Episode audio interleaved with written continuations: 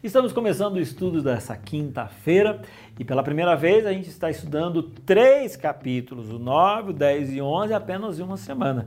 Então, assim, tá corrido, né? É muito conteúdo. Então, para passar alguns pontos que eu julgo que são muito importantes e que eu não gostaria de deixar para trás, eu queria que você abrisse rapidamente a sua Bíblia e venha comigo. Romanos capítulo 10, versículo 4 diz assim: Porque o fim da lei é Cristo, para a justiça de todo aquele que crê. Então, essa palavra fim para algumas pessoas assim fica meio estranho, soa esquisito. Então, essa palavra fim quer dizer assim, porque o objetivo da lei é Cristo. Porque é, é como se colocasse aqui, tá na lição de hoje, né? O alvo, tá? O alvo da lei, ele é Cristo. E não o fim no sentido de você pegar a Bíblia, a lei e jogar no lixo. Não. Você tem da lei, é o objetivo, é o alvo, é Cristo. Beleza? Entender esse versículo? Vamos para o próximo. E o versículo 9 é muito legal. Olha só. Se com a tua boca confessares Jesus como Senhor e em teu coração creres que Deus o ressuscitou dentre os mortos, serás salvo. Você está entendendo? Para o judeu que tinha aquela carga de, de leis, de complicação, de obrigatoriedades, era uma religião de, de julgamento, de falsidade, para aparecer para os outros. Alguns, quando olharam para isso, se sentiram muito mal, porque, tipo assim, mas isso aqui é muito simples. E Paulo está dizendo: é isso mesmo.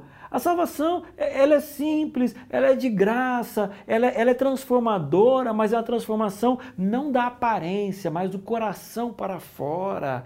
E aí então ele está dizendo que a salvação é confessar Jesus. Jesus é o centro. Agora não é porque confessa Jesus que a salvação ela é barata. Ela é, ela é simplesmente sem valor. A salvação, quando a gente aceita Jesus, significa que eu aceito o sacrifício dele na cruz do Calvário, o próprio Deus morrendo. Isso não é barato. E a partir do momento que eu aceito Cristo, ele é o meu objetivo, ele é meu modelo e agora eu quero ficar perto dele, eu quero fazer a vontade dele e a transformação da minha vida vem a partir desse relacionamento. É isso que Paulo está falando. Continuando com o nosso estudo rapidamente, viu? Olha lá. Versículo 12 diz assim: ó, Pois não há distinção entre judeu e grego, uma vez que o mesmo é o Senhor de todos, rico para com todos os que invocam.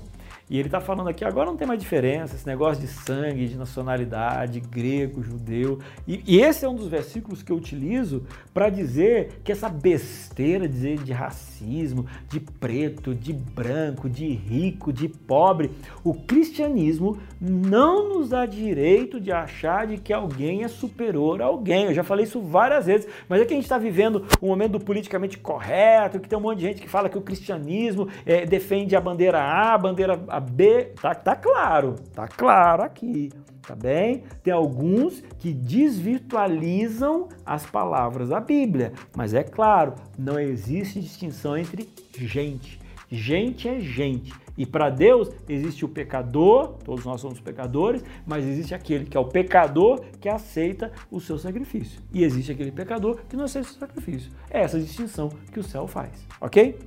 E aí tem uma parte muito legal que fala assim: Como, porém, invocarão aquele em que não creem? E como crerão naquele em quem não ouviram? E como ouvirão se não há quem pregue? Ao versículo 15. E como pregarão se não forem enviados? Como está escrito: Conformosos são os pés do que anunciam coisas boas. É o versículo 17. E assim a fé vem pela pregação, e a pregação pela palavra de Cristo. Não é só aceitar Cristo não é simplesmente se sentir feliz por estar perdoado e salvo em Cristo. É mais do que isso. É entender que você tem uma mensagem e é levar essa mensagem para as outras pessoas. Existe um privilégio e existe um chamamento. Pregue Jesus para todos aqueles que você conhece.